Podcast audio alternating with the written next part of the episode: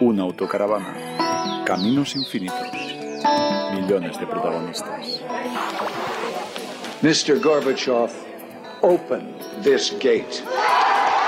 Esto es Voces en Ruta.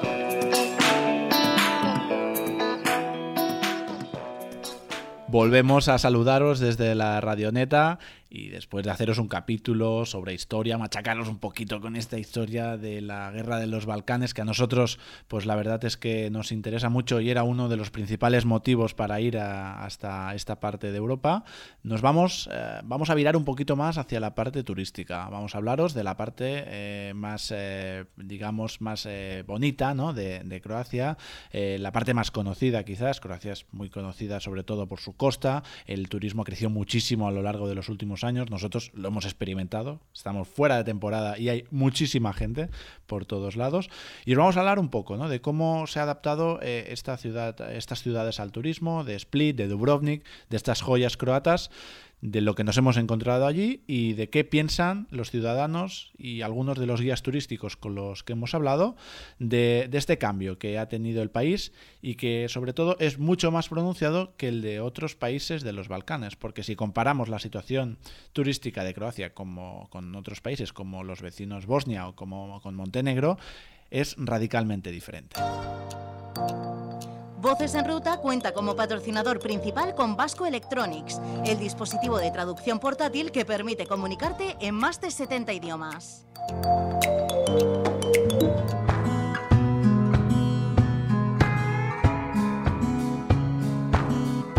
La radioneta sigue recorriendo Croacia. Mirando al Adriático, el país presume de un clima mediterráneo que nos hace sentir como en casa. Croacia posee más de 1.200 islas y ciudades medievales de origen romano que la han convertido en uno de los destinos estivales favoritos. Pero lo cierto es que os recomendamos visitar Croacia fuera de temporada. Primavera o los meses de septiembre u octubre pueden ser una buena opción. Te sorprenderá su litoral con playas de agua cristalina, pero también su interior, donde puedes encontrar paisajes naturales como los lagos de Plitvice, un conjunto de lagos y cascadas de color turquesa declaradas parque natural y que además son patrimonio de la humanidad. Si os parece, queremos que nos acompañéis en un viaje por la costa dálmata en el que vamos a descubrir algunos de los rincones que merecen una visita obligada. Comenzamos nuestra ruta por Zadar. Sus monumentos góticos, renacentistas y barrocos atestiguan el pasado tumultuoso de la ciudad. Aún conserva su antigua y gruesa muralla, flanqueada por impresionantes puertas y las más hermosas iglesias románicas de Croacia. Si después de recorrer todos estos rincones Zadar aún no te ha enamorado, espera que caiga la tarde. La ciudad presume de la mejor puesta de sol de todo el país. De Zadar nos vamos hasta Split. Esta ha sido una de nuestras paradas favoritas. Bienvenidos a la ciudad que ha pasado de ser una residencia para emperadores jubilados a convertirse en escenario de Juego de Tronos. Estamos en la capital de Dalmacia. Split es una ciudad dentro de un castillo o un castillo que dio lugar a una ciudad. Os lo vamos a explicar. Las calles que conforman su centro neurálgico discurren por lo que un día fue el Palacio de Diocleciano. Diocleciano fue un emperador romano no muy amigo de los cristianos que tras dos décadas guerreando quiso pasar su jubilación frente al mar Adriático. No eligió un mal lugar. Aquí se construyó su palacete, un palacio enorme que hoy forma el centro de la ciudad. Con la muerte del jubilado, del emperador Diocleciano, los romanos dejaron el palacio a su suerte hasta que siglos más tarde se establecen nuevos vecinos que construyen viviendas y talleres en el interior de las murallas de lo que era la fortaleza. El palacio de Diocleciano, hoy centro neurálgico de Split, se extiende sobre más de 30.000 metros cuadrados. Hoy son, como decimos, el corazón de la ciudad.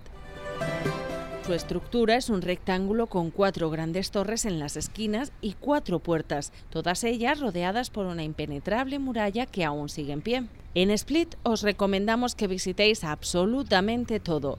Vais a encontrar desde una esfinge egipcia en una plaza hasta la calle más estrecha del mundo, la calle Pusti Ma Daprogen, No sabemos si lo hemos pronunciado del todo bien, pero en croata sería algo así como déjame pasar.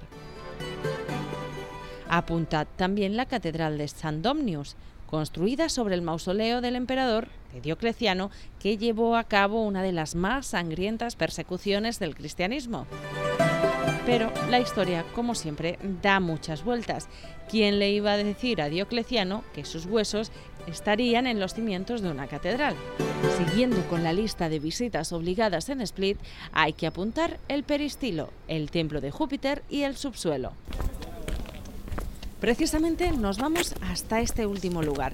Vamos a los sótanos de la ciudad. Si habéis visto Juego de Tronos, este espacio os va a sonar. Aquí guardaba Daenerys Targaryen a sus dragones y con un gran despliegue de efectos especiales se convertía también en su salón del trono. Pero lo cierto es que hasta la mitad del siglo XIX aquí no había más que los desechos que bajaban de los hogares. Bueno, de los hogares y de las personas que vivían en esos hogares, ya nos entendéis. Quizás por esto, porque quedaron escondidos, hoy están considerados uno de los mejores complejos antiguos de este tipo, de los que mejor se han conservado en todo el mundo.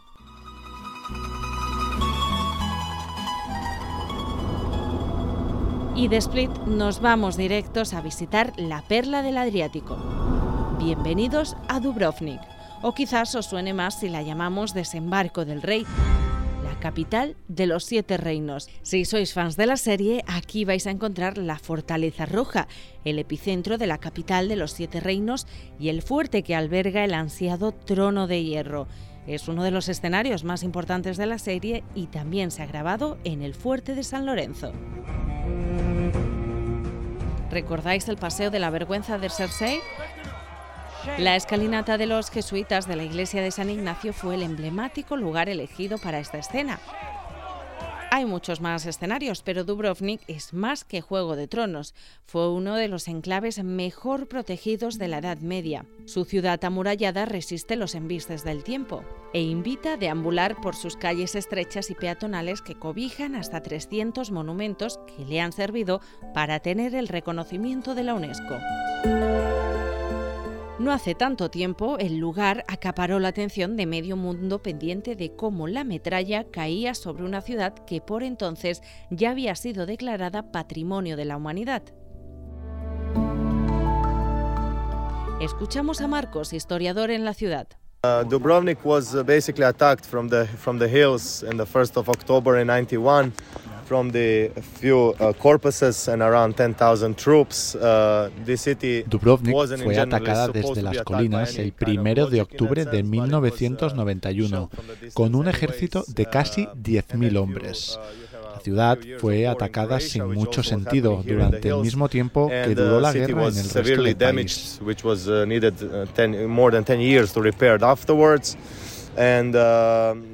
Se tardaron más de 10 años en reparar los daños causados. Cuando hablamos de daños, nos referimos a la destrucción histórica que se produjo. Es una uh, ciudad que siempre ha evitado los conflictos, pero uh, desafortunadamente no pudieron evitar este último, que además provino de países vecinos. Uh, nos lo contaba Marcos en nuestra visita a Dubrovnik. A finales de 1991, el ejército serbio-montenegrino ataca y cerca Dubrovnik. Los bombardeos dañan 5.500 edificios ante la mirada atenta de la prensa internacional que empezaba a llegar a la ciudad. Uh, Dubrovnik put, I mean, all the efforts to show that the medieval city has been damaged and destroyed to stop the war by many kind of, you know, even of course big uh, institutions helped a lot in a sense, either UNESCO or uh, you had a PEN association, you have uh, Red Cross, Dubrovnik you have many puso of these todos sus esfuerzos en proteger su patrimonio histórico durante la guerra. Hubo muchas instituciones internacionales que colaboraron, como es el caso de la UNESCO, la Asociación PEN, la Cruz Roja, etc. En aquellos tiempos, los países vecinos que nos atacaron clamaban que los habitantes de Dubrovnik estaban quemando neumáticos como diciendo nosotros no estamos atacando la ciudad. El fuego y la destrucción son cosa de los propios croatas. A pesar de ello, había muchísima gente grabando todo lo que sucedía. Había cascos azules, prensa, observadores internacionales. Hay muchas pruebas de lo que realmente estaba sucediendo.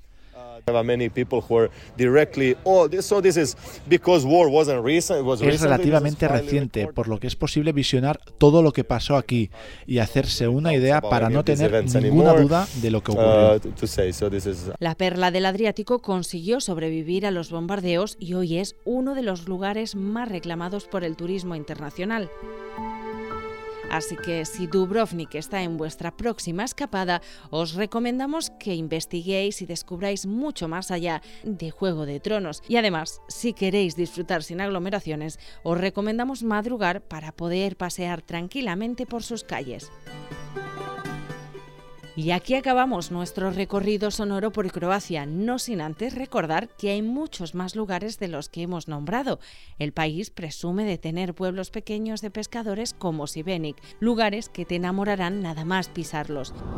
Volvemos a arrancar el motor de nuestra autocaravana para seguir sobre el asfalto y descubrirte un nuevo mapa social y sonoro.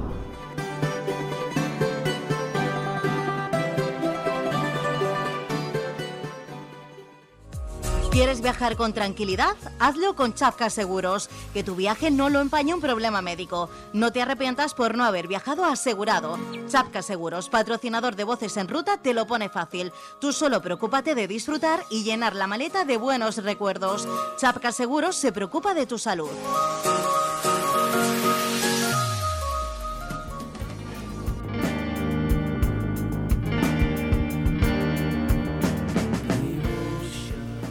Y encaramos ya esta recta final de Voces en Ruta. Ya sabéis que en esta segunda parte venimos presentando algunas de las entrevistas que hemos realizado con un carácter más social. Así que seguimos en Croacia. En esta ocasión para hablar de los cambios que entrarán en el país a partir del 1 de enero de 2023. ¿No, Marc?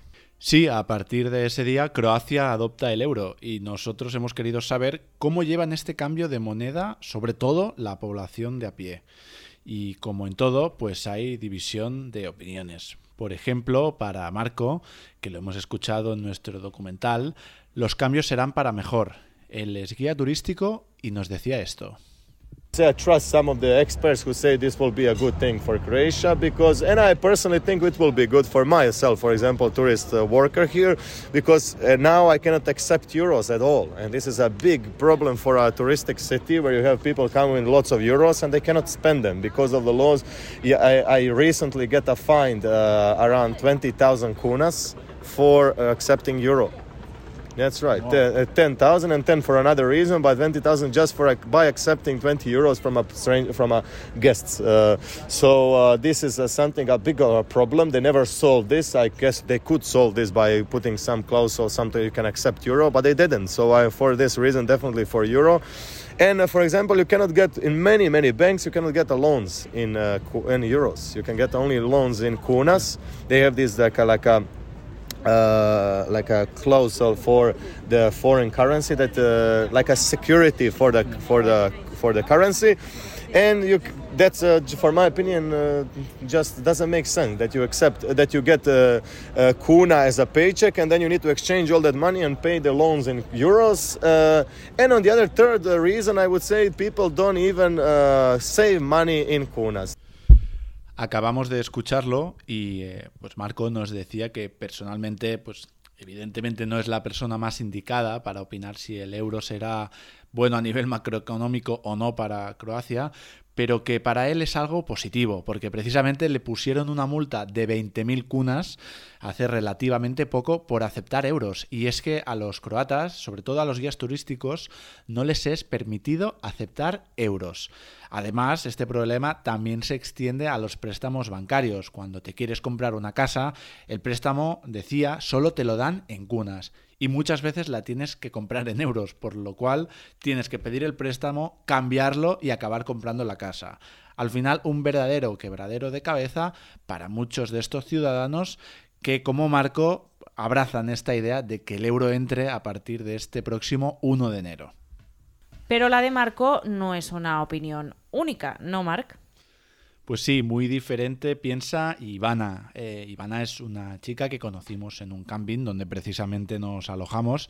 Ella es recepcionista eh, y este camping que está a las afueras de Split, eh, pues es un camping con mucha afluencia internacional. Parece que es un camping bastante concurrido, pero la entrada del euro para ella no era tan positiva. Already one of the worst country in the Europe, and after receiving the euros, we will be even worse from the worst. So bottom of the bottom. Economy sucks. We have nothing. We have no industry, no agriculture. All educated people went outside from Croatia, so we are screwed. Pues entendía bien, pero el mensaje de Ivana es claro. Croacia está a la cola, según ella, de Europa y la entrada del euro hará que, están que estén todavía más en esta cola, ¿no? en esta situación de precariedad para muchos y, como entendemos por sus declaraciones, incluida ella. Y es que el temor ya lo vienen sintiendo, lo ven cada día con la subida de precios en el mercado, un incremento que llevan meses notando en sus bolsillos. Already the crisis in Ukraine uh, raised the price, and when the euros arrive, it will be at least 20% higher than uh, now. 20%. At least, at least. Now it's already 50%. Everything went up. Y además no es solo esta aparición del euro a partir del próximo 1 de enero lo que está elevando los precios, sino también la crisis de Ucrania y la inflación que está viviendo la mayor parte de Europa. Sí, ella incluso la escuchábamos, hablaba de un incremento del 20% o así lo había percibido ella. Un incremento de precios, además, al que se enfrentan con sueldos medios que bordean los 800 euros, unos sueldos medios pues bastante bajos para los precios que nos hemos encontrado. Already, we are already magicians of uh, surviving, because uh, every salary in Croatia is more is less than uh, is uh, less than 100 euros. Average salary in Croatia is 800 euros per month. The average. If you work here as a journalist, you would get maybe thousand euro. A thousand euros. Yes, okay. with a with a college uh, with a college diploma. Pues escuchamos la calculadora de Ivana mientras me hacía la división entre cunas y euros de lo que puede cobrar un, periodista, ¿no? que son alrededor de unos mil euros, pues unos sueldos pues bastante bajos para los precios que nos hemos encontrado, como os decimos, en el supermercado, muy similares a los precios que tenemos en España y en los restaurantes incluso precios más elevados. Eh, si decides ir a comer fuera en ciudades turísticas como Split o Dubrovnik, incluso los precios eh, pues llegan a ser bastante elevados. De hecho, en Dubrovnik, eh, según nos decían varios de, sus eh, ciudadanos y varios de sus trabajadores, los precios son de los más altos de toda Europa. Two bedrooms uh, around 300 uh, to 400 euros. It depends uh, on which area. Is it the center of a split or some town or yeah. And there is a lot of difference unos alquileres también que nos decía que rondan los 300, 400 euros en ciudades no muy turísticas y razón por la cual pues muchos de sus ciudadanos acaban emigrando y se van del país. It is uh, if it wasn't for members of my family who went to work uh, in uh, different countries, we couldn't afford to live normally. Somebody had to sacrifice their life for my family so we can live normally. Before it was my father who wanted work outside. Now it's my husband, so always somebody has to work somewhere else in different country. Okay. In order that we can have normal living. To which countries do you go, for example, Croatian people to earn more money? Which are Germany, uh, Germany, Switzerland, Norway, uh, mostly like IT technologies, United States, uh, anywhere, mm. anywhere except uh, here. Pues lo que decía Ivana, que al final dependen de los sueldos de algunos miembros de la familia que tienen que emigrar, irse a otros países como Alemania, Suiza, Noruega, para poder sobrevivir en el conjunto de la familia. Y es que, en conclusión, nos decía que Croacia es un muy buen país para visitar, para ver, para disfrutar, para estar de vacaciones, pero no para vivir. Nobody wants to. It's a good uh, country for holiday, but not for living. Okay. If you want to buy one thing, you have to give up five things. You have to decide, okay, I want five things, but I must decide which one uh, I want. That's like, or you have really, really like change your priorities.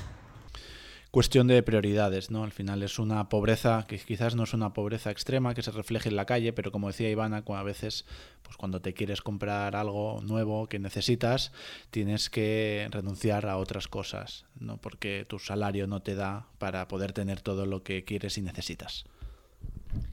Pues con el testimonio de Ivana y de Marcos despedimos este undécimo episodio de Voces en Ruta, ¿no, Marc? ¿Dónde vamos?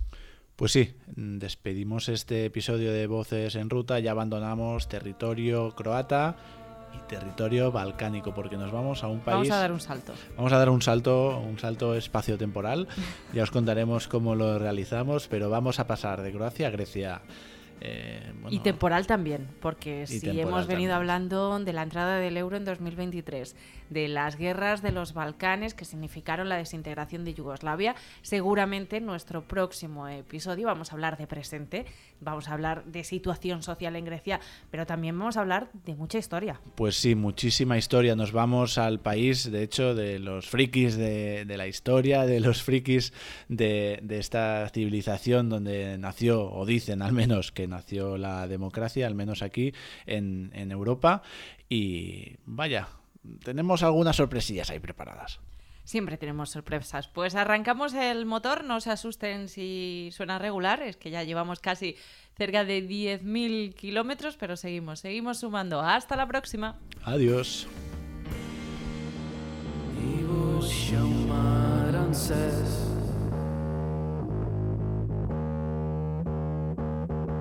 Historias am marcar